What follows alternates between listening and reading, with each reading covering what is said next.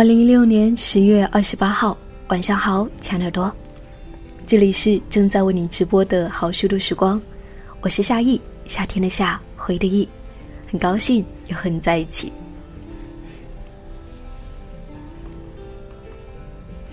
今天晚上我邀请到的这位朋友呢，我想大家伙都一定很熟悉，嗯，也许我没有专门的介绍过他，但是我曾经做过两期的旅行日记。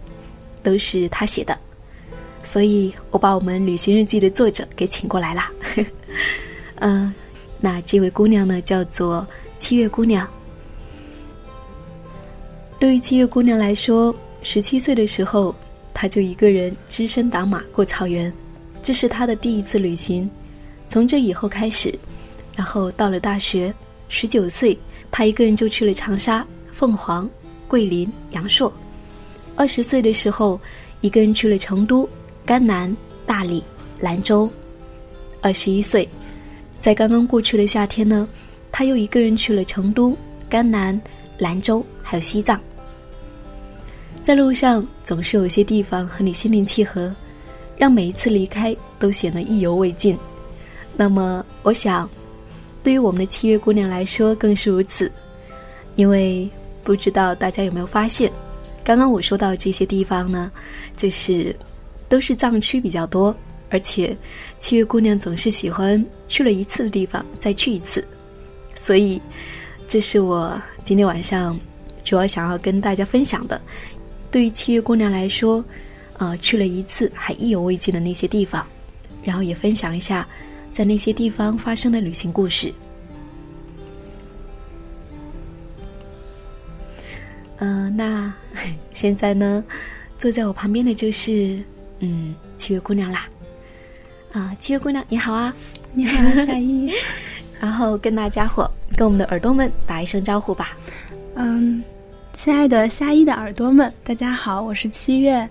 七月姑娘，嗯，我不知道你，嗯，你说你第一次旅行是在十七岁的时候，对吧？我想，十七岁对于大家伙来说都是比较小的年纪。嗯，那个时候应该是在读高中，对，啊，高中，应该读高二的时候是吧？嗯，对。呃，你第一次就十七岁就一个人去旅行了，我觉得这个真的是，就是对于我们很多人来说都是比较难以做到的，就是一个人旅行都是很难做的事情，何况说在这么小的年纪。对，不知道你那个时候就十七岁，怎么就开始了一个人的旅行呢？嗯，对，嗯，这个呢是受我非常非常喜欢的一个作家的影响。我觉得可能大家非常非常多的人都很喜欢三毛吧。在我高中的时候呢，我非常非常的喜欢读三毛的书，嗯，也是受他的影响，呃，对边疆、对草原、对沙漠。就有一种边疆情节吧，所以在高中的时候，高二暑假的时候呢，就有了一次自己一个人的旅行，去了呼伦贝尔的草原。哦，呼伦贝尔的草原，对，嗯，那时候就是暑假嘛？是，呃，高二的暑假嘛？对，高二的暑假。哦，那你可以跟大家说一下你第一次一个人的旅行那个过程，我觉得应该会特别记忆深刻。嗯，我是这样的，就是。因为还是年龄比较小，所以其实爸妈不是很放心。嗯，所以呢，火车票啊这些是他们帮买的。嗯，然后他们帮买了票之后，我就去了呼伦贝尔那边。嗯，这场这趟旅行其实没有像以后的旅行一样会有一些比较深的感触，因为那会儿是很年轻，就觉得出去看一看漂亮的风景啊，拍拍照啊。对，但是印象比较深的是，还是一个人当时在草原上，嗯，听风声，然后远处就是一片湖，四周是草原，有牛羊遍地。然后我在听的风声的时候，那那个时候是让我第一次觉得，哇，原来外面的世界是这样子的，就是在自然里面的世界是这样子的。嗯，对。哎，那你以前你生活的环境是怎样的呢？嗯，就是从小到大算是乖乖女吧，很。安稳的生活着，然后，呃，高中呢又是重点高中，每天在学习学习，其实很少有机会，嗯，可以来接触这样子的生活哦。所以第一次说一个人到了一个，就是，呃，就是完全的，就是跟大自然拥抱的这样的一种感觉。对对对，嗯，那你那你到那边，呃，就是有没有遇到一些啊比较，就是十七岁，嗯，你会害怕吗？那时候？嗯，其实害怕还是有的，就是我一个人走在陌生的街头的时候，嗯，还是会害怕，然后。我记得我高中的时候用的还是那种诺基亚的小黑手机哦，然后每天就要跟爸妈打电话，那会儿还没有微信朋友圈什么的，嗯，就是要跟爸妈打电话，说我看到了什么，呃，我现在在哪里，你在哪里，每天就是做一个报告。对对对，我爸妈还是会比较担心，说一个小姑娘家安全。嗯，但是当初也是因为啊，你爸爸说希望你能够出去看一看，对吧？他非常支持，说觉得女孩子应该多出去走一走，而且越早越好。嗯，我觉得你拥有一个。个非常开明的父母，对吧？特别好，很幸运。对对，但是你看，你爸爸虽然说他很开明，就是希望能够出去锻炼，但同时呢，他们又是挺担心你的。对对对，包括到现在，其实他们还是会非常非常担心。嗯，虽然说你现在去了很多地方，对吧？对对，嗯，就这种心情可能是啊，永远都不会变的，对吧？是是，嗯，那说到第一次旅行，就十七岁。嗯，那后来就是上大学以后，就是有了更多的机会去旅行了。你觉得你对于旅行是从那个时候开始喜欢的吗？嗯，我觉得其实我对旅行最开始的一个概念，大概是从三毛的书里面，然后到大学，到有了十七岁那一次自己一个人的旅行，嗯，然后包括到大学以后有了更多的机会去，呃，独自一个人旅行，嗯，对。所以到大学就说，嗯，就可以，就自己可以去很多地方了。对对对，就自己一个人可以去很多地方。那种就是，是不是就是特别期待着假期的到来，期待着夏天到来？对，几乎每一个假期到来之前一段时间，我都特别特别的激动。那你，哎，那你是不是，嗯，就是学期快要结束的时候，就赶紧想着。我这个假期要去哪里？嗯，现在我已经计划好了我的寒假，对，现在就已经计划好了寒假，不乖。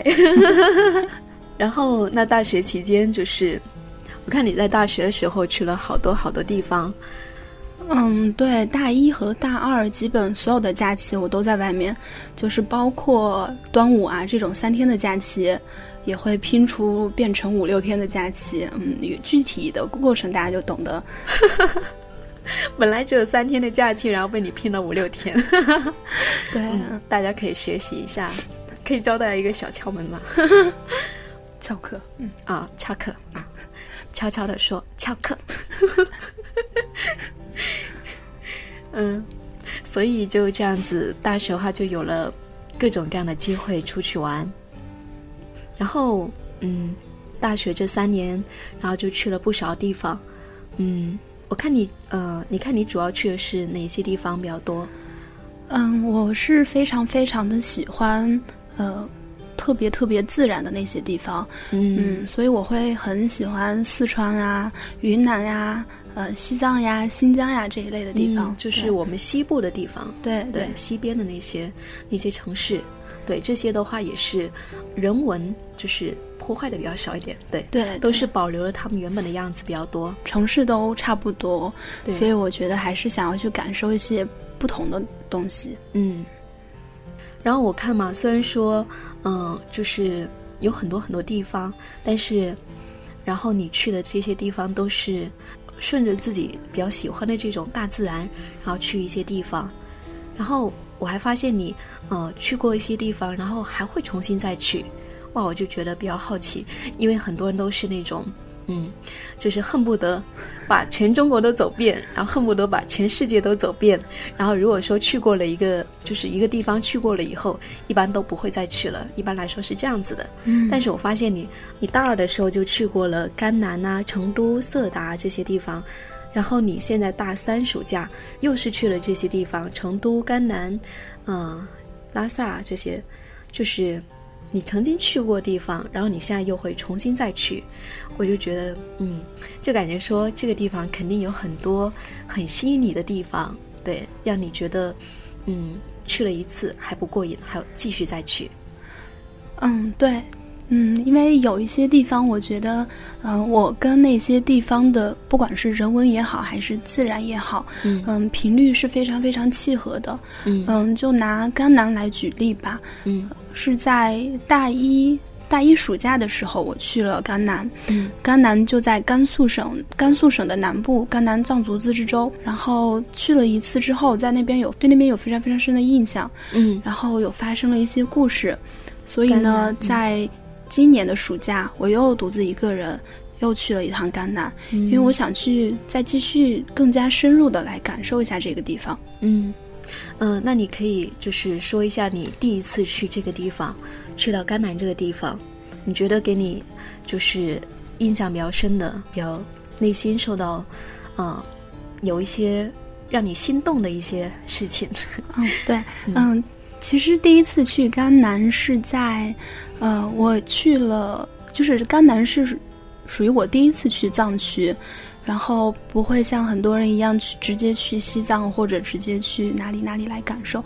嗯，甘南可能在那会儿大家知道还是比较少的一个地方，然后我是从兰州自己搭车去了朗木寺。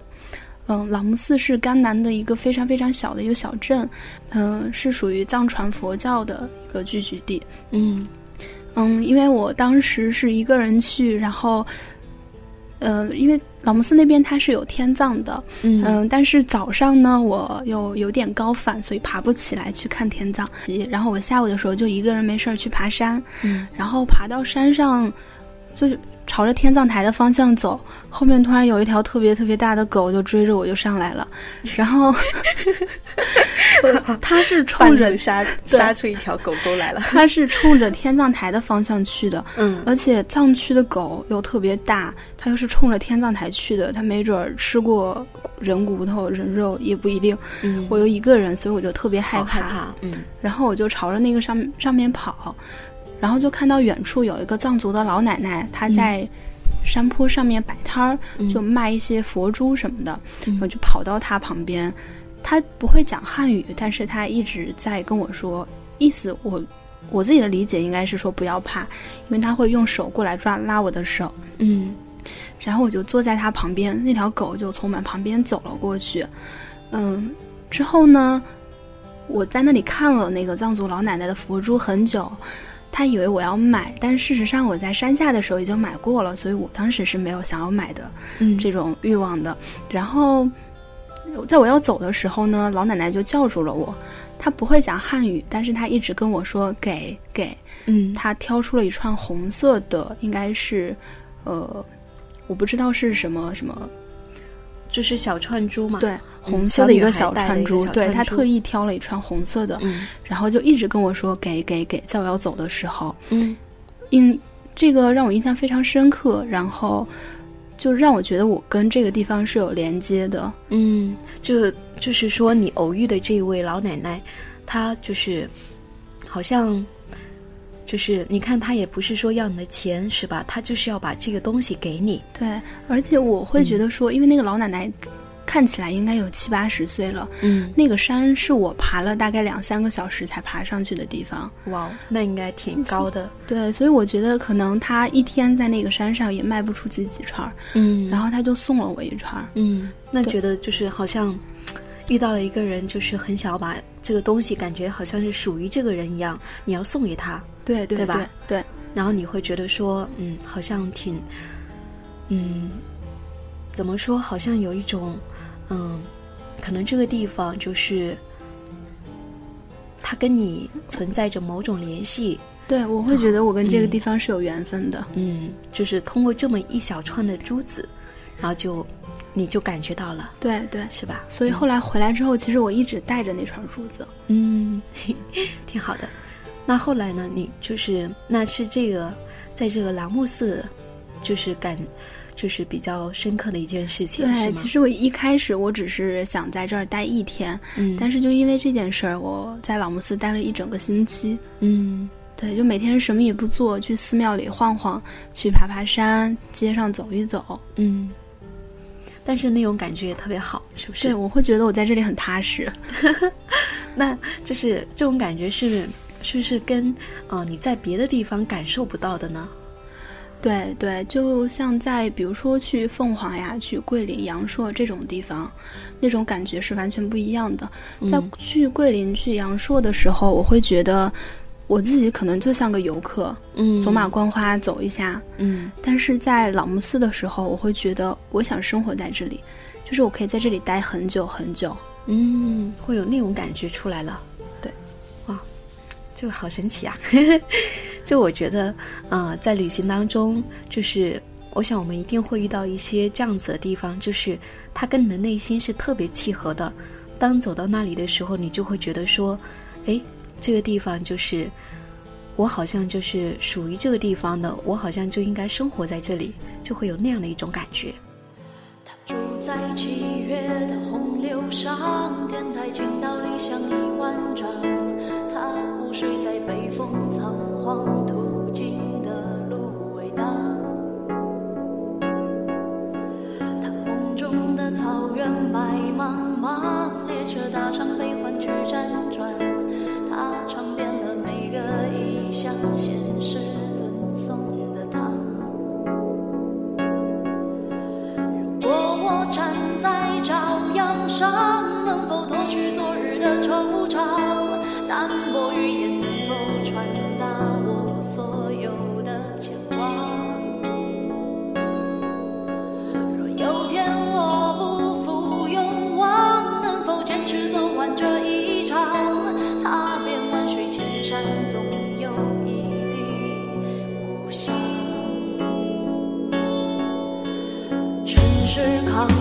两枕夜光，如同少年不惧岁月长。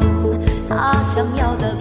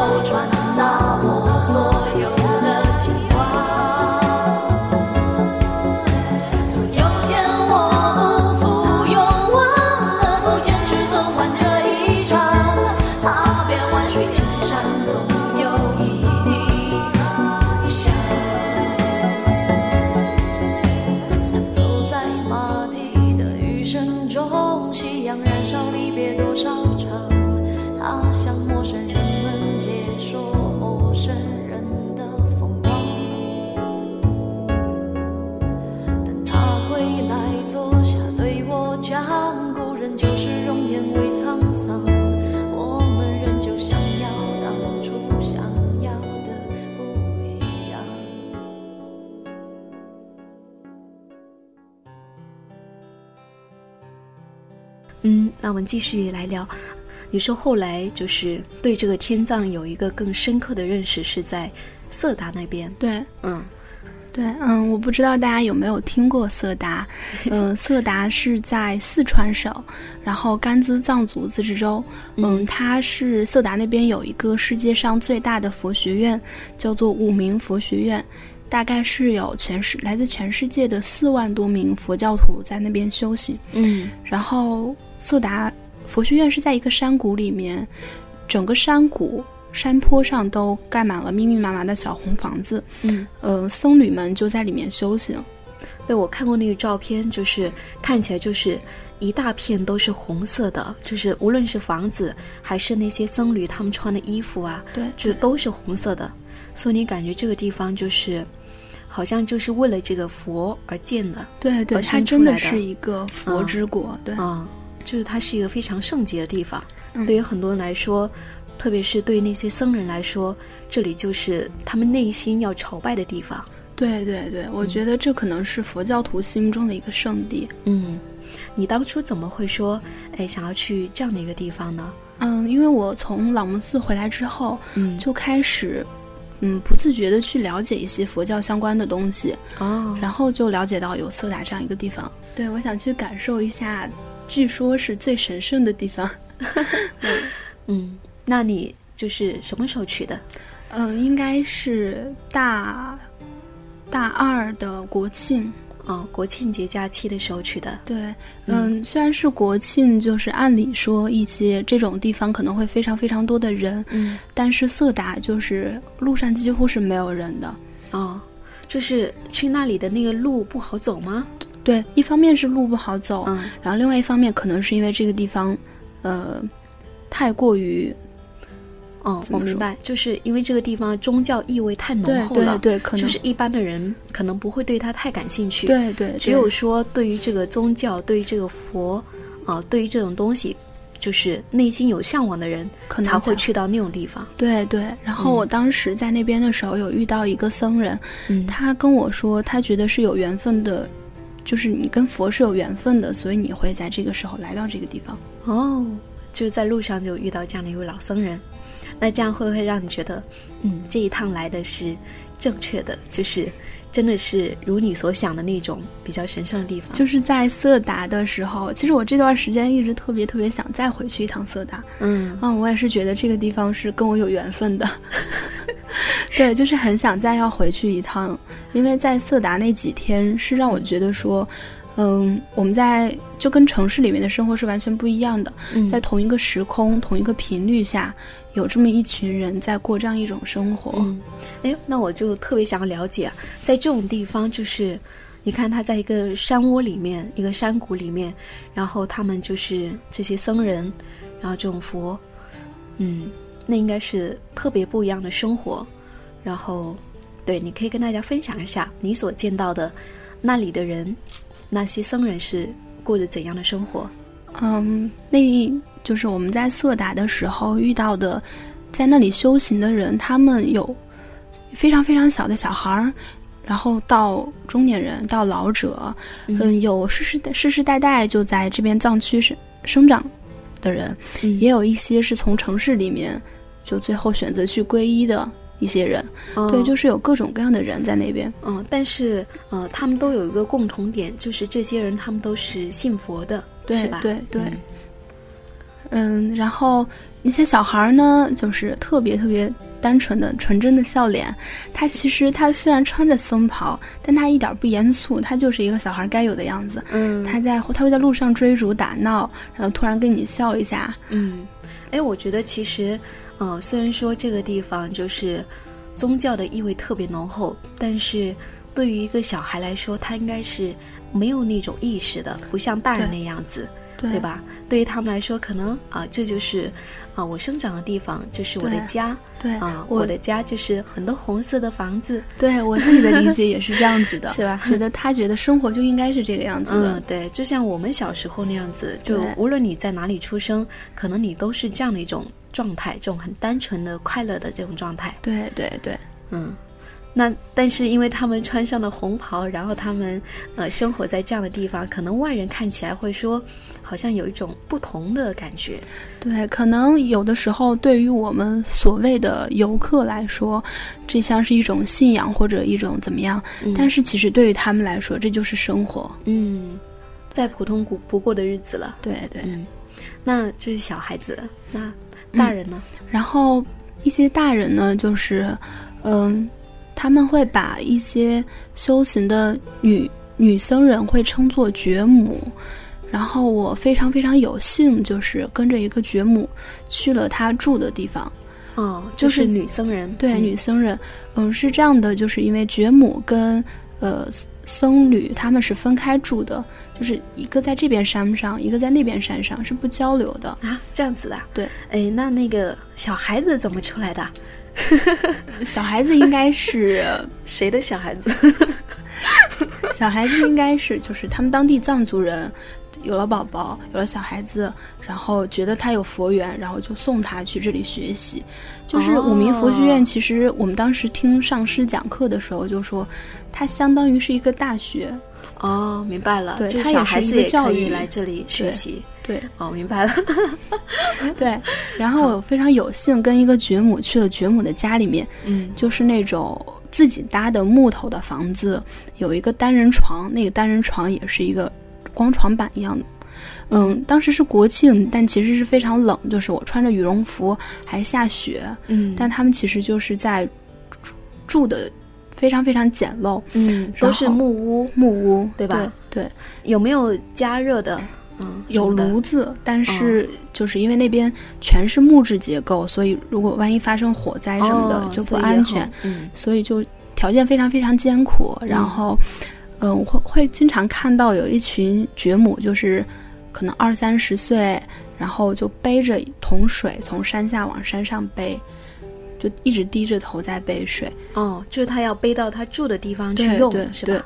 嗯，这个对于他们来说就是日常的生活。嗯，就是他山上是没有水喝的。对，嗯，包括我们在那边根本不能洗澡。哦，就是。就是生存条件其实比较艰难一点，对，非常非常比较简陋一点的，嗯不像我们这里平原地带，对对，嗯，也是这样的。那他们每天都要背水，然后吃饭做饭呢，呃，都是自己解决。然后呃，当然那边其实是有餐厅的，有那种素食餐厅、自助餐，但其实很少人，就是很少他们当地的僧侣去吃，因为还是花费可能会比较高，游客去吃，对对对。啊，这女僧人的那那些女僧人，他们，嗯，那你有在那里住吗？我没有在那里住，就是不接待外人。哦，看了一下，哦，就他们都不接待外人。对对，哦，也是这样。就是那个地方对于他们来说就是一个学习的地方。我我有时候会觉得说，游客去那里是在打扰别人的正常生活的。嗯，其实他们是在学习，对吧？他们在学习他们信仰的事物。对对，他们在很专注的在。读经，在念佛经，嗯，哦，那个时候我就觉得有信仰真好，是吗？就你，你能够从他们身上感觉到一些东西吗？对，就是条件再艰苦，嗯，他们都会觉得可能没有那么艰苦，因为有这个信仰在支撑着。哦，明白了，明白你的意思了，就不像说，嗯，我们很多人会要会想要追逐很多东西来去，呃，填补内心的那种。空虚的那种感觉，对对，是吧？可能呃物质再再多，就是我们可能想要的是物质能够更丰厚一点，但他们来说可能就是，呃生活上就是这些简单一些都没有关系，对吧？最重要的就是他们内心的这种信仰，对对对。所以他们其实就是他们跟外人是保持着距离的，对对对，但是他们还是会很友好。就是我有一天晚上，我走在坛城，呃，就是佛学院的山顶，突然有一个女僧人就朝着我走过来，就递了一个东西给我，我当时还有点。戒备心，不知道是什么 东西，拿走近一看，是一小袋饼干啊。对他这个送了一个饼干，对他送饼干给我，还跟我笑了一下，我当时觉得特别暖。这是很突然的，对吧？对，就是而且又就是突然给人一个很很大的惊喜。对对对，嗯。那嗯，那你在那一边啊？你说你在那边感受比较深的应该是，嗯。就除了这些，啊，这边的这些人，还有就是天葬吧。天葬，对。好，你跟大家先介绍一下这个天葬这种文化。嗯，对，是这样的，就是藏族人民他们会去世之后会选择用天葬这样一种方式来完成他们在人世间的最后一程。嗯嗯，就是把尸体会放在。天葬台上，然后会有专门的天葬师过来，嗯，然后最后就让尸体被秃鹫吃掉，嗯，呃，藏族人们会觉得说这样一种方式是把身身体奉献给自然界的一些动物，这个是相当于在救赎他们，可以来赎他们在现世所犯下的一些罪孽。哦，明白了。所以这是非常具有呃宗教的一种对对，宗教意味的一种呃埋葬的一种方式，对对对对。很不一样，跟我们呃这些大陆的，就是我们平常所认识到的这种埋葬的方式很不一样，那个当时我是不太敢去看天葬的，嗯，就但有些是害怕，对，但是同行的就是在路上结伴认识的朋友，嗯。他们非常非常想去，嗯。然后我就跟着去了，去看了天葬。嗯。嗯，我几乎是因为是有隔开的，就天葬台跟人群是有隔开的，啊，但是我围栏之对类的，对，但是我当时是离非常非常近的地方，离天葬台大概不到两米的一个地方，哇，就就是说离离那个呃，就是在呃那个人体摆放的地方是很近很近的，非常非常近，大概不超过两米的一个地方。哇，那特别近啊，两米就是很清晰的可以看到所有的细节了，对对吧？对，我会从一开始看到尸体摆放在这里，嗯，嗯，那那个尸体它有就是有穿衣服啊什么那些，没有，哦、嗯就是裸体，呃，那个可能看不太清，因为它会用帘子挡住。哦，明白了，嗯嗯然后呃会看到秃鹫，满山坡都是秃鹫，哦他们会分三六九等，会自己站队。嗯，对他们会自己站队，站一排排。哇哦，然后我听旁边的人说，可能是他会自己分三六九等，嗯就是他们的头头先去，对对然后后后面的人再来哦对哇，这么有灵性的一种动物，对，我觉得这有时候就是动物跟人类嗯。特别特别对，然后会有专门的天葬师在，嗯。就不太我明白，该怎么讲那就是个过程，那种礼仪的主持嘛，对是吧？天葬天葬师对。他会说一些话，对，然后具体的过程我觉得呃还是不太适合讲，嗯。嗯，然后我印象会比较深的是，从我看到几具尸体放在天葬台，到整个过程最后结束，到什么都没有，嗯差不多一个半小时的时间，嗯你会看到六差不，当时我们那一场是六个尸体在同时进行，就是说六个人从这个世界上消失，只用了一个半小时的时间，嗯什么都没有了。嗯，你当时看完是就内心里面会特别震动吗？呃，我几乎好长一段时间是缓不过来的，就觉得说，嗯，好像你在这个世界上再怎么的叱咤风云呀、嗯你在活着的时候拥有再多的东西，嗯然后一个半小时之内，你真的就什么都没有了，包括生命本身，它也不属于你。嗯对，所以当时我就会对得失有了一个特别，嗯，清楚的有了一个自己的认识。嗯，就你得到太多东西，就再多东西，到最后你都都是一个人赤裸裸的离开这个世界的。对对对，嗯包括生命本身都不属于自己，那还有什么是属于自己呢？嗯对，所以就没有那么的在意得失了。嗯，明白了。就就你从这一场，呃，天葬这一场观礼当中，去感悟到的一些东西。对对，然后回来之后，我就有专门的去了解这方面的一些呃故事，嗯嗯，就有阅读到一本书，也可以推荐给感兴趣的大家，嗯，叫做《西藏生死书》。哦，嗯西藏生死书。对，不知道有没有人读过？可能读了以后会对生死有一个重新的认识。嗯，好。那大家如果感兴趣的话，就是可以去，呃，找这本书来看一看，叫做《西藏生死书》。那你看完这本书，会不会说对这个事情有了一个更深的理解呢？嗯，我觉得我印象很深的一句话是：如若懂得了如何走向死亡，或许会懂得如何从容的生。嗯，所以说就是对你来说，就是你看到这一场天葬之后，对你来说是不是，呃，对于这个怎么样走向死亡有了一个更深的认识？对，然后我会觉得说，嗯、我开始对我自己影响非常大的是，我没有那么的在意一些很琐碎、很很小、很生活中很纠结的事情了。哦，就是会有这样的，会有这样的一些改变。你回来之后，对就会觉得说很多事情你没有必要说，呃，那么的去纠结，那么的去在意。对对，嗯，因为你会发现说，啊，我们的人生是多么的短暂呢，对吧？是要及时的去体验那些自己真正想要体验的东西。嗯。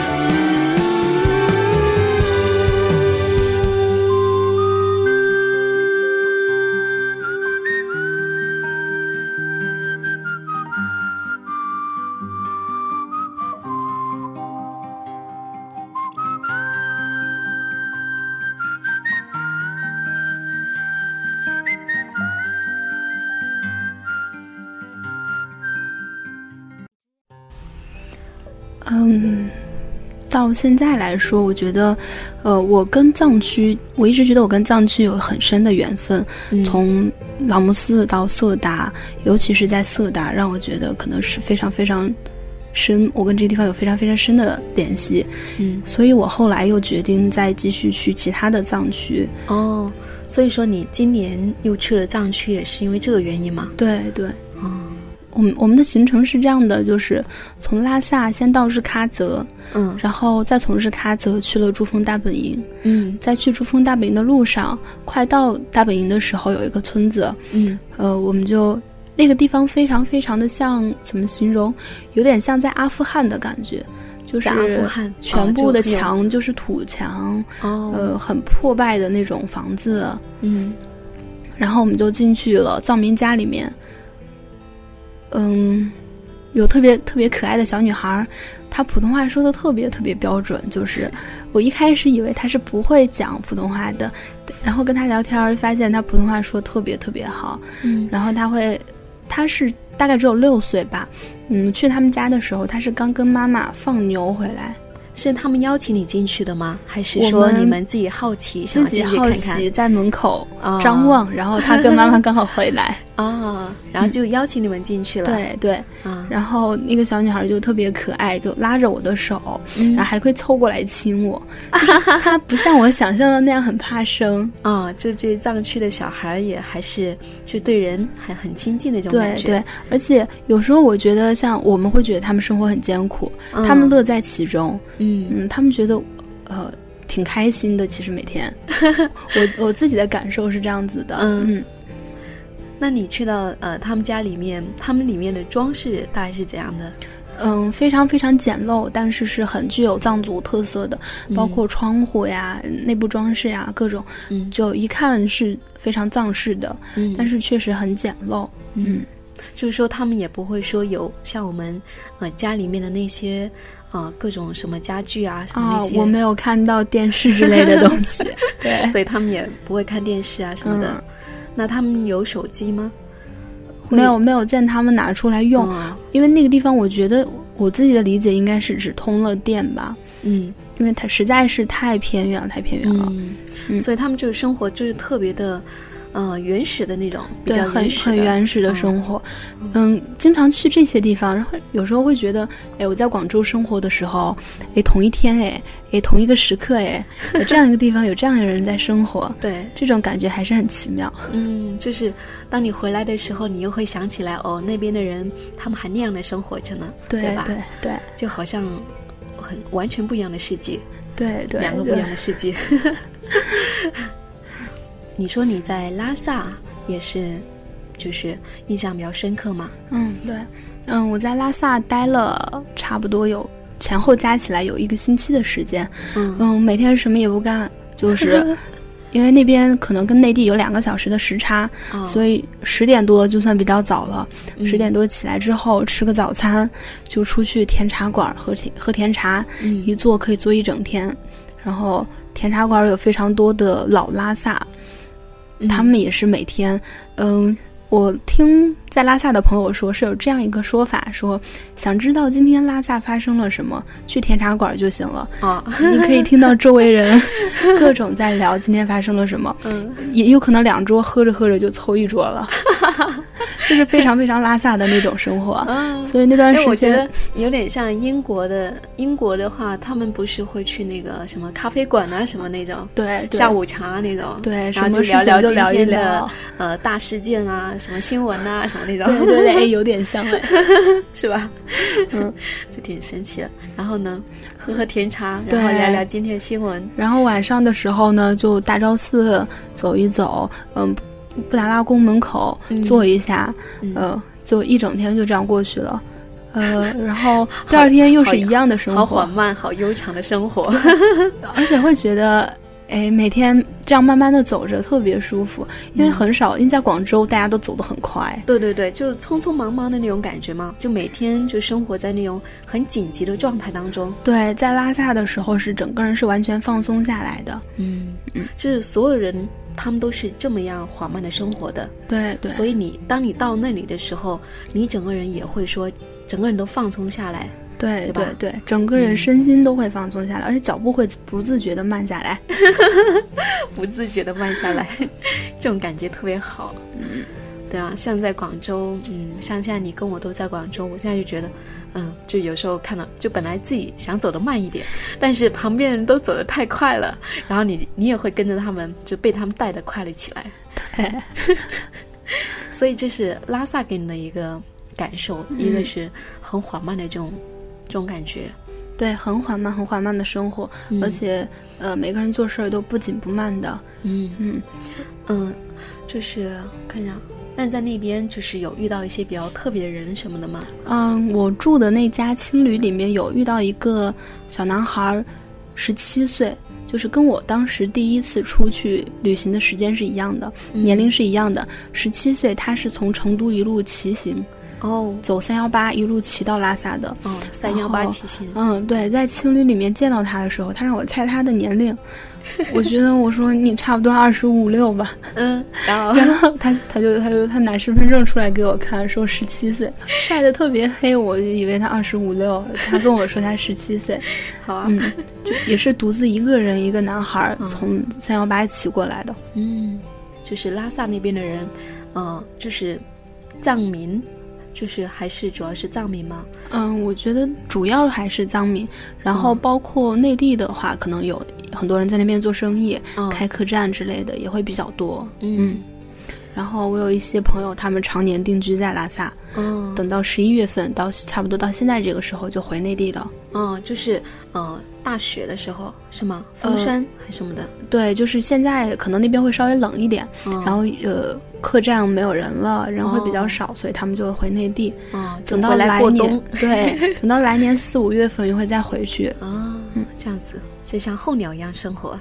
对，那嗯，我不知道，我听别人说，就是呃，现在拉萨那边就是，嗯，就是人很多，这种商业气息啊特别浓厚什么的，嗯。你会有这种感觉吗？嗯，走在八廓街的时候，其实还会还是会觉得说，呃，有比较商业的东西，但是我觉得相比于丽江啊，嗯。呃，这种凤凰啊、阳朔啊这些地方，可能相对还是没有那么商业的。嗯。嗯，然后嗯、真正属于拉萨的那些本质的东西，它还在，因为嗯。属于藏传佛教的那些东西，它在。嗯，那那些呃，就是以前就是我们从照片上看的话，都是那些人，呃，一般看到的都是那种。那些人在磕头啊，然后在朝拜，就嗯一路、一路嗯朝拜过来的。嗯，那么你在那边是不是也会，呃，经常看到这样的景象呢？对，这样的景象是经常出现的。嗯有一天晚上十二点的时候，嗯我去大昭寺朝拜，嗯就是我们可能觉得像一个仪式去感受一下就好了。嗯，但是晚上十二点，大昭寺门口还是有非常多的藏民在朝拜。哦这个对于他们来说，可能就像是一个每天要去进行的这样一个活动，嗯还去那里朝拜。对，然后包括后面我返回内地的时候，是返走了三幺八。嗯三幺八一路上有很多的藏民是真的在朝拜哦一路过来的。一路朝拜过来的。，对对对，哇，我觉得那个真的是跋山涉水，就是风霜雨露，就这样一路过来，就是特别艰辛，对，就是要我就觉得这是走很久信仰的力量。对吧？就要走走很走久很很久很久，可能要一个月、两个月。对对对，嗯，那嗯，我不知道他们是不是。嗯，他这种朝拜是每天都要进行的吗？就是在比如说在拉萨那边那些藏民，他每天都要去朝拜吗？还是说，呃，只是有什么事情才去朝拜呢？呃，这个我具体的我也不是很了解，嗯。但是我觉得他们应该是有时间就回去吧。嗯。而且哦，对了，我还要分享一个细节，就是嗯。这一路我走过了大大小小的藏族村子，嗯，非常非常偏远的地方的，然后也包括在拉萨的一些周边的村子。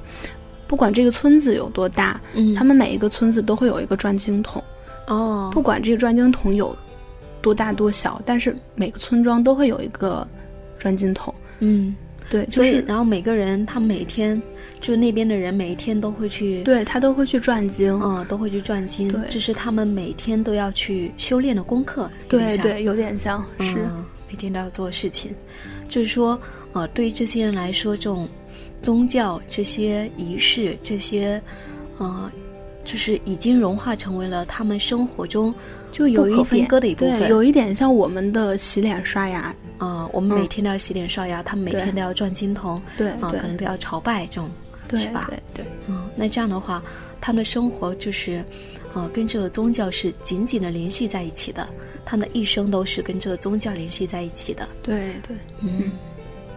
我觉得这真的是，呃，很不一样的人生状态，很不一样的生活方式。嗯嗯，可能我们追求的就是，呃，追求的是我们，呃，心目中的某种成功，呃，某些目标之类的。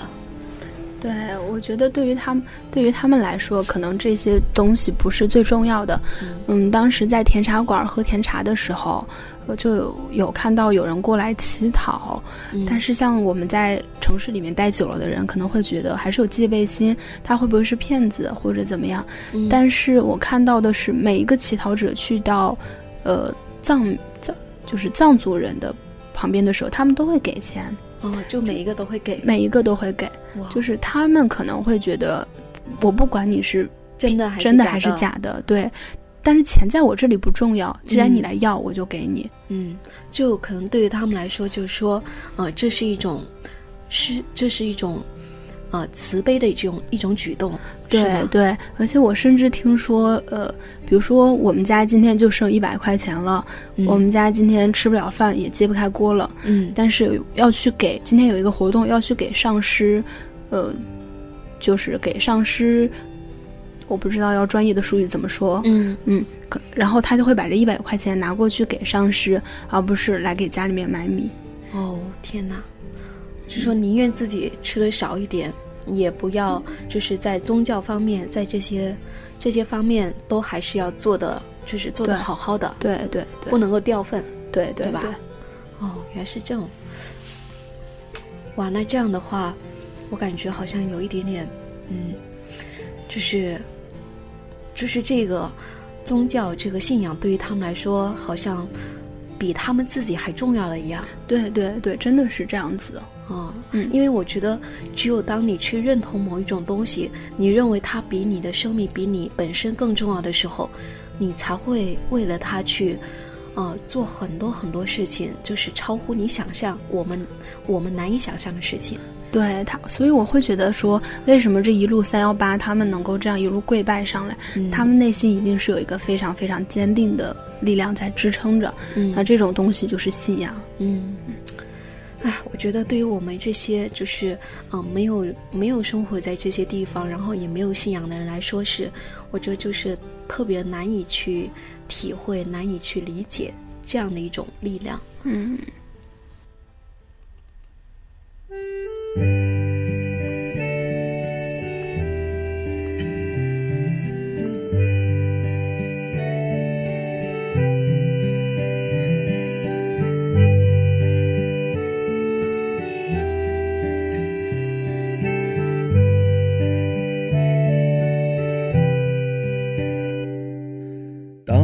定在城市另一边，狂野的风涌入脑海里，我用呼吸拥抱这一天，看到满是回忆那条街，在第二十八个夜晚渐渐消失的冬天。让匆忙的人迷失了方向，在你熄灭的时候，但你却没有枯萎，像当你出生时的那样。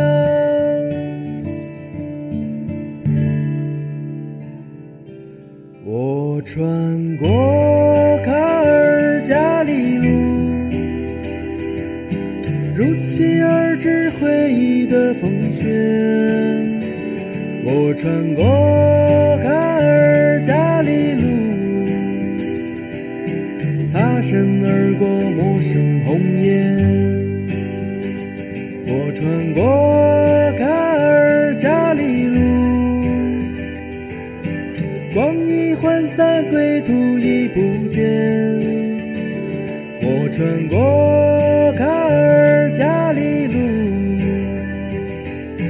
穿不过的卡尔加里路。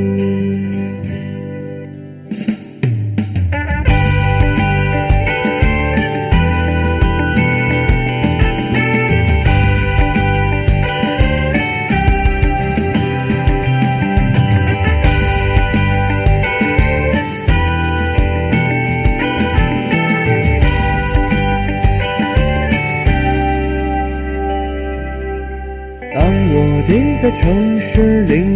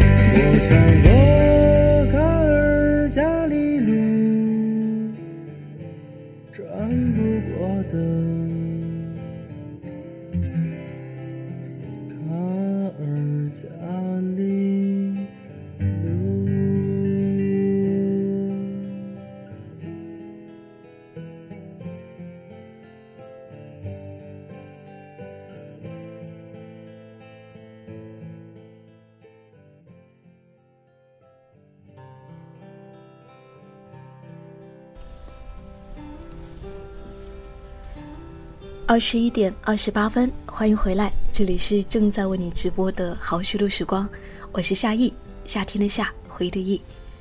感谢今天晚上继续和你在一起。然后今天晚上呢是，呃，邀请了一位我的老朋友七月姑娘，来跟大家分享她的一个人的旅行故事。呃，在她过去的过去的旅行当中，她主要去的都是一些藏区。嗯，那刚刚在前半段的时候，我们就是分享到了很多七月姑娘在呃西藏啊，在呃色达，在呃甘南那边的那些，就是在这些藏区呃一些美好的故事。那呃刚刚聊了好多好多，谢谢大家一直听到这里。嗯，那么接下来呢，呃，会是我们的一个呃互动的时间，一个交流的时间，嗯。然后就是大家伙，呃，这个时候有什么就是听了这么多，嗯、刚刚讲到的一些故事，然后有什么，嗯、想要跟我们的七月姑娘分享的，或者说想要问问她的，嗯、这个时候都可以来提问。嗯，那我来看一下大家伙在留言板上都说了什么。嗯嗯，我们的嗯嗯说，呃，真的很想知道，啊，怎么会有那么多的勇气出去走呢？总是觉得自己没有勇气去一个陌生的地方。嗯，关于这个问题，七月姑娘来回答一下吧。嗯，其实我觉得很多时候我们大家都是很很纠结、很害怕或者很怎么样，嗯但其实真正走出去以后，好像会突然觉得，哎，以前那些担心什么的都是没有必要的。哎，我嗯走出来之后，哎，也不过如此嘛。对对对对，所以很多时候就踏出第一步很重要。对对对，嗯可能，所以我想说，就是，嗯、就是会问出这种问题的人，就是说，肯定是比较少出去的。对，而且能问这个问题，其实说明你内心已经非常非常想出去了，所以就不要犹豫，想去的时候呢，就买张票就走啦。听到没有？嗯，我也是这么认同，就是我之前也是这样看，就是说啊，你买一张车票，嗯，然后接下来你就会排除万难去路上啦。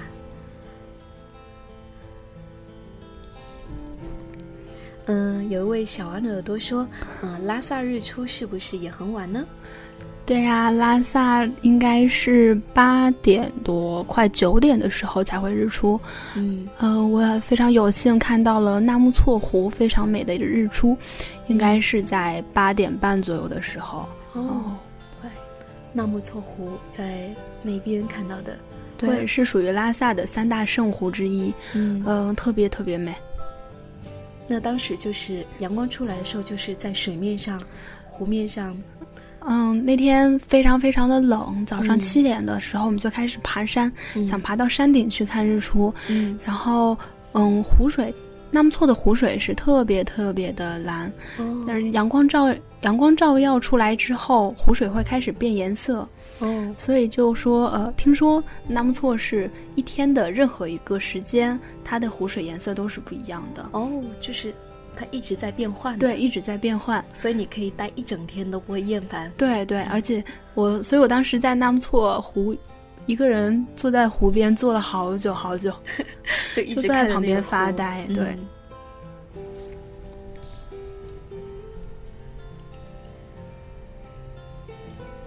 嗯刚刚有位叫独自的叙说，呃，他说，嗯，七月的爸妈真是开明，然后平淡开心也说到说父母真的是很重要，对啊，就是七月能够能够经常出去，对，就是这个父母就是会比较支持你嘛，对吧？对啊，我还是很感谢，很非常幸运，就是有这样一个特别支持我的爸妈。嗯，而且他们也觉得说，在外面是有收获的。嗯嗯，只要你保证安全，嗯，其他怎么玩都可以。嗯，对，在安全的前提下，对，你想怎么玩怎么玩。对对，我觉得，呃，很重要的就是啊，你们的父母就是你的父母了解到，嗯，旅行是能够让一个人成长的。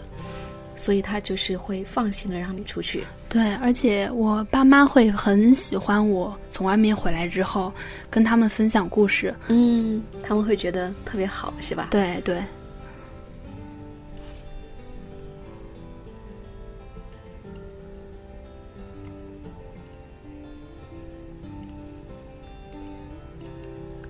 嗯，有位叫做风雨的耳朵说。嗯，我朋友呢有一个同学自己一个人开摩托车去西藏，感觉呢很厉害，也总是很羡慕能够这样独自旅行的人。一个人开摩托车去西藏，我想在路上，嗯，有很多很多这样的人，不仅仅是开摩托车，然后刚刚七月姑娘也说到了有一个，呃，十七岁的男生，他一个人就骑自行车，是吧？对他一个人骑自行车，然后去了西藏，对。然后在路上，你应该也，啊，碰到很多这样的一种，啊，就一个人，然后不同的方式去到西藏的这样的人。对，然后我们当时从拉萨回成都是自驾的，回了成都。嗯。但是我们在路上就看到非常非常多各个年龄阶段的人在骑行，从成都三幺八骑到拉萨。嗯。当然，我认识一个朋友，他是从成都一路。徒步到拉萨的哇，徒步徒步到那里，对他路上还带了鞋子，就在半路鞋子坏了，在那个地方待了三天，从网上买了双鞋子寄过去。对，他真的是走，对，接着走，走了 一个半月吧，差不多，一个半月，好长时间呢。对我，我会非常非常佩服。对啊，像这样的人，对，一我这一次我有一次那个徒步的经历嘛，就是走了七个小时，然后走完之后就是整个人，这个膝盖啊什么的都不行了，你知道吗？这脚也不行了，已经。对。就感觉第二天就好难再走了，就感觉要休息一下，要可能要休息个两三天才能够缓过来。所以我其实特别特别佩服骑行还有徒步的人。嗯，对，特别是徒步，真的是。就是这样长时间的走的话，我觉得是，要就是那那种毅力要有。对对对，而且它非常非常的考验一个人的，呃，耐受忍忍受孤独的能力。因为那个地方多少公里前不着村后不着店，又是一个人。嗯，对。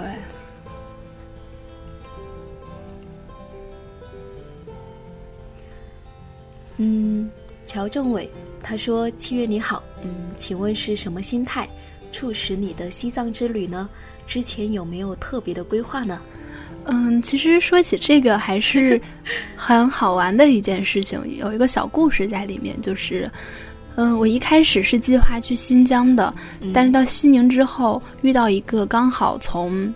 西藏回来的朋友在西在西宁青海湖的时候遇到了，他跟我说还是建议我去西藏，说西藏这会儿特别美，嗯，然后不要错过这个时候的西藏。对，就是因为这句话，然后我下午五点多的时候买了当天晚上八点的火车票，从西宁临时去了西藏，所以我一开始是没有计划说呃会走到西藏的，一开始的计划是去新疆，然后可能。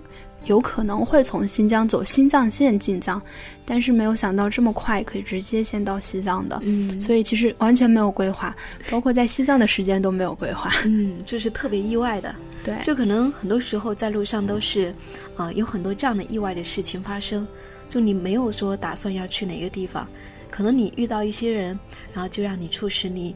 然后就改变了路线，改变了想法，然后马上又去另外一个地方了。对，可能有的时候这就是旅行最有意思的地方吧。对，就是你完全不能够预测啊，你最终会到了哪里。对，在不确定性反而会比较美。对。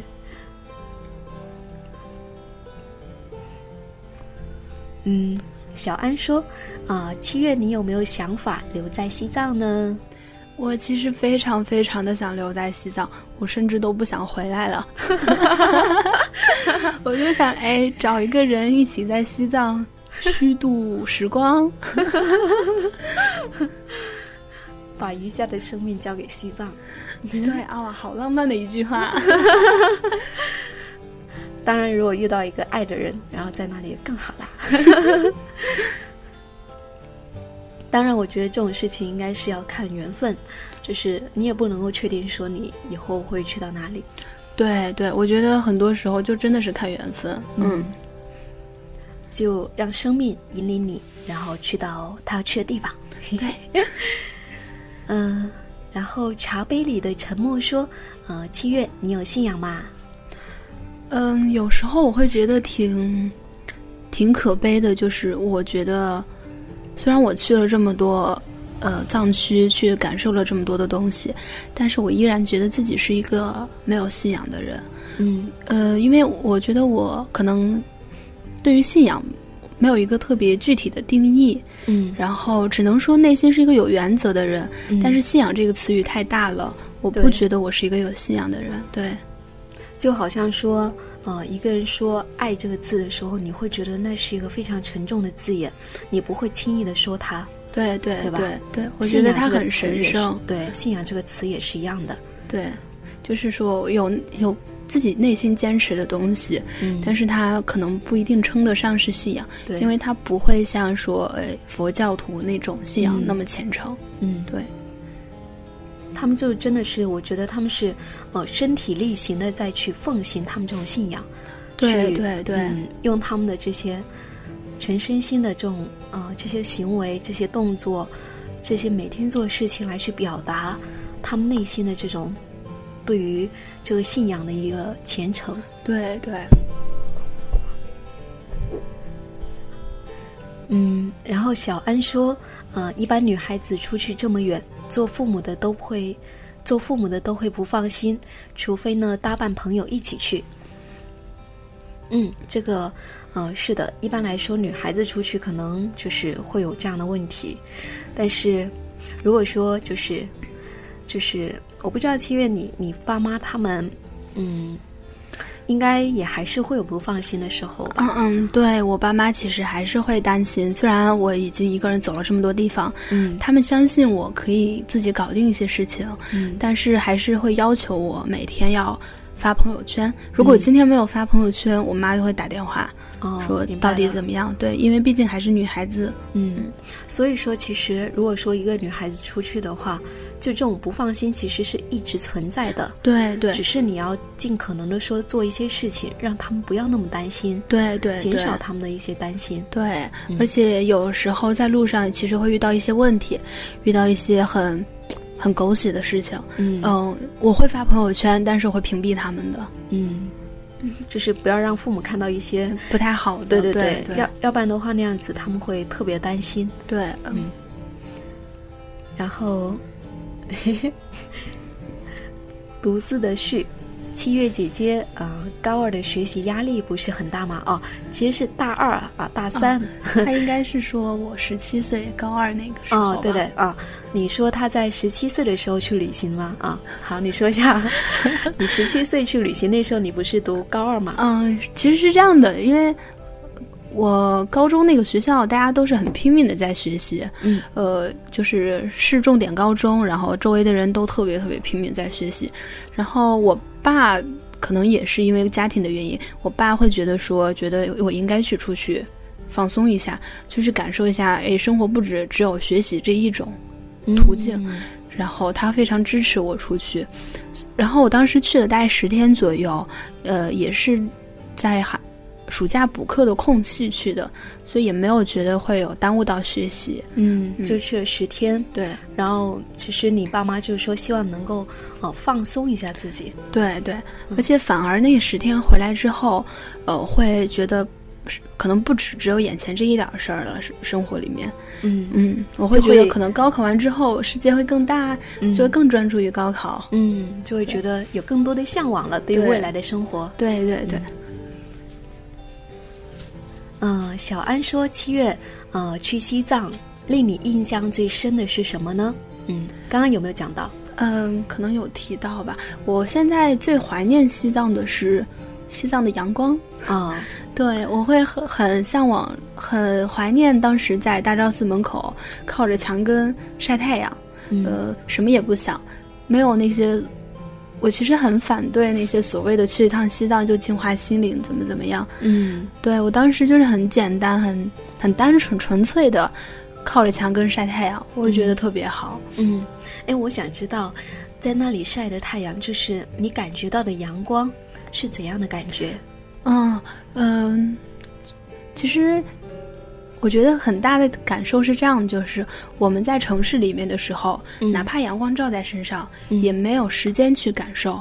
对，就是我们没有办法把心就是用来去感受这个阳光。对对，反而在拉萨的时候，因为没什么事儿可做，对，我就安安静静的坐在那里，闭着眼睛，阳光就照在我身上。嗯，我反而会去感受阳光照在我身上这种过程。嗯，就你的身体，啊，一开始的时候可能是有些啊比较凉的，早上的时候，对，当阳光出来之后，你会觉得慢慢的变得温暖起来，对，而且有时候会觉得我跟大自然连接起来了，嗯，你可以清楚的感知到这个大自然在你身上发生的一些变化，对对对吧？真的是这样子，嗯，啊，我们的小安说，嗯，我的父母呢同意我去，但是呢，由于工作的原因吧。可能想去也去不了，嗯，那小安应该是工作了，对。如果说工作了之后的话，就这种束缚会大一点，不像是在大学时期。所以如果说，嗯，我们有耳朵还在读大学的话，一定要好好的珍惜这一段时间，因为这时候是你拥有最多自由日子的时候。对，嗯，可以问的啊，这个。有一位叫何义子的说：“呃，七月你旅行的经费是来自哪里的呢？”嗯，七月可以说一下这个经济方面的问题。嗯嗯，十七岁那次旅行是爸妈给的钱，嗯，然后从大学开始，后面的所有旅行都是自己来，兼职也好呀，嗯，各种工作也好，来自己来赚钱。嗯，然后我觉得我很感谢我的旅行经历，就是。嗯，我会像，因为夏意也有在做，做了很久的旅行日记，然后他这次去北疆回来也有写他北疆的故事。嗯，我当时一开始也会像夏意一样，把我的旅行经历都记录下来，会写下来，然后会去投稿。嗯嗯，非常非常幸运，就是会呃有一些平台他们会愿意来发我的稿子。嗯，最后呢就很幸运的跟一。一些旅行平台签约，就会成为专栏作者。嗯，所以这样呢，我的旅行经费基本上会来自于我的稿费。嗯嗯，就是说你一边在旅行，然后一边呢把这些记录下来，然后可以成为你的一个生活来源的一个方式。对对，然后我觉得如果大家是有大学生的话，还是大家认真学习，拿奖学金去旅行多好呀！对呀，就是呃。把学习学好了，然后顺便呢，奖学金也拿了，然后就可以去旅行了。对，把每一次旅行当做给自己的奖励，然后就拼命的学习。对，特别好。我觉得，呃，七月这种是特别好的方式，就是有自己的一个呃喜欢做事情，喜欢写东西，然后呢，通过这样的方式，然后就呃可以得到一些物质上的一个奖励，同时呢，又可以鼓励自己有更多的旅行，然后可以走得更远。我觉得这样是一种非常好的一种良性循环，对，就大家可以，嗯，这个问题就可以这样回答。那可能对于呃，对于大家来说，可能这个是要看个人的情况。如果说你不善于写东西，那么也许你可以做别的事情，比如说，呃，学校里面可以做一些兼职。对对，其实我有认识很多的大学生朋友，他们。会在路上摄影，呃，就是我一直会觉得说，在外面跑的人一定是要有一个技能在身上的。嗯，只会躺在青旅里面刷微信、刷朋友圈的人，迟早是会被生活劝退的。嗯，呃，就是有见过有朋友，他是因为其实现在像义工啊、义工旅行啊，大家都可以去尝试，对，还是有非常非常多的机会，花很少的钱去体验不一样的旅行的。对对对，就可以尽可能的说去选择穷游的方式，然后各种穷游的方式，然后自己呢也去啊尽可能的说有一项自己的技能，然后去养活自己。对对，这样的话就最好了。当然我我觉得如果说啊你要花你父母给你的钱去旅行的话，我觉得那样就不太好，是吧？对我我不提倡这样子。对我也觉得这样不好，因为父母给你的钱也是父母很辛苦挣的。对。好，然后再看一下别的，嗯，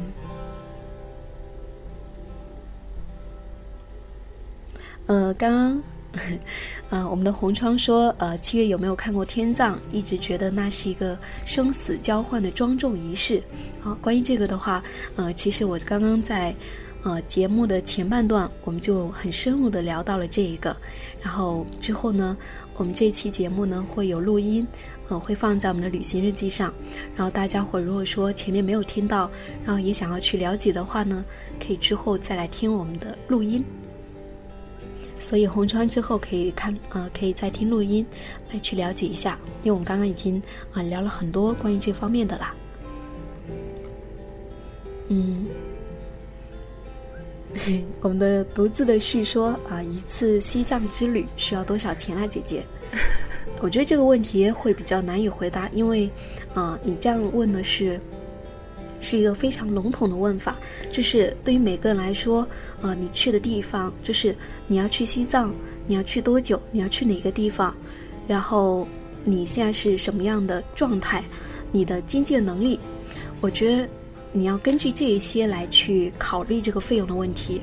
而不是说看别人一次西藏之旅多少钱，因为这个没有一个对对对，不能够作为参考。每一个人的花费都是不一样的，要看你想去感受一个怎样的过程。对对对，所以说这个嗯，就是要看你个人的情况。对，所以这个是没有对，可能因为因为呃七月的话，他这一次是去了比较多地方，西藏的话只是他的其中的一站，可能也是不好去算这个。算这个问题，嗯，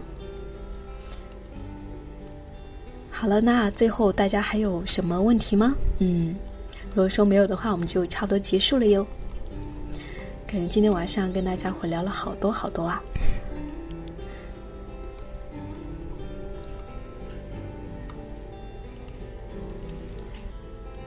啊，感谢每一位耳朵，然后感谢我们的七月。然后我们今天的节目，呃，到这里就要结束了。嗯，七月姑娘，最后再来跟大家伙说说话吧。好，非常谢谢大家陪伴，觉得跟大家分享故事也是一个自己重新梳理自己的一个过程。然后我觉得这个过程特别美妙。嗯，今天晚上跟夏意在一起，跟大家聊聊旅行，呃，这个时刻会让我觉得太美妙了。希望以后还有很多次可以跟大家一起分享。嗯。好，谢谢我们的七月，谢谢大家。那今天晚上，嗯，最后一首歌呢是，啊关于西藏的歌曲，然后就送给大家，谢谢大家。好，那今天就到这里喽，嗯，拜拜，拜拜。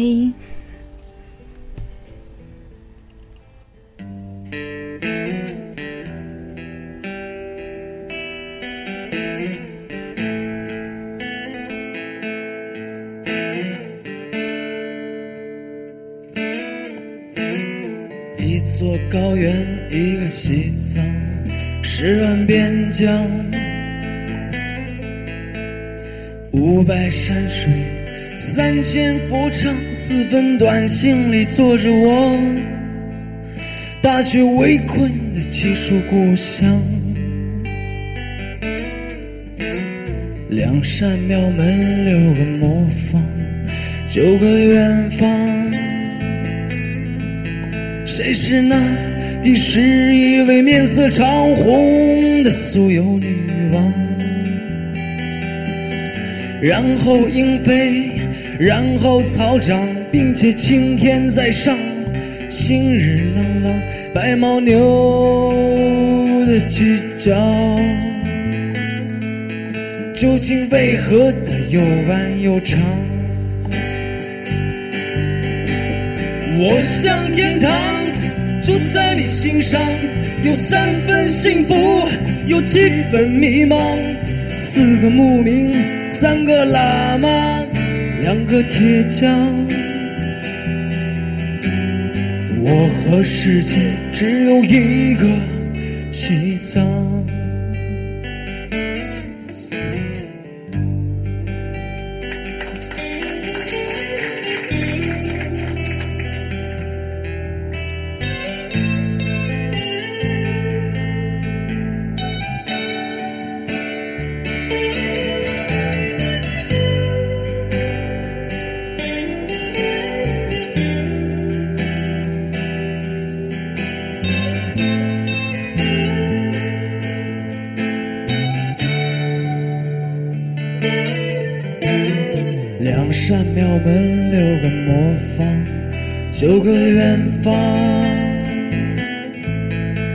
是那第十一位面色潮红的酥油女王？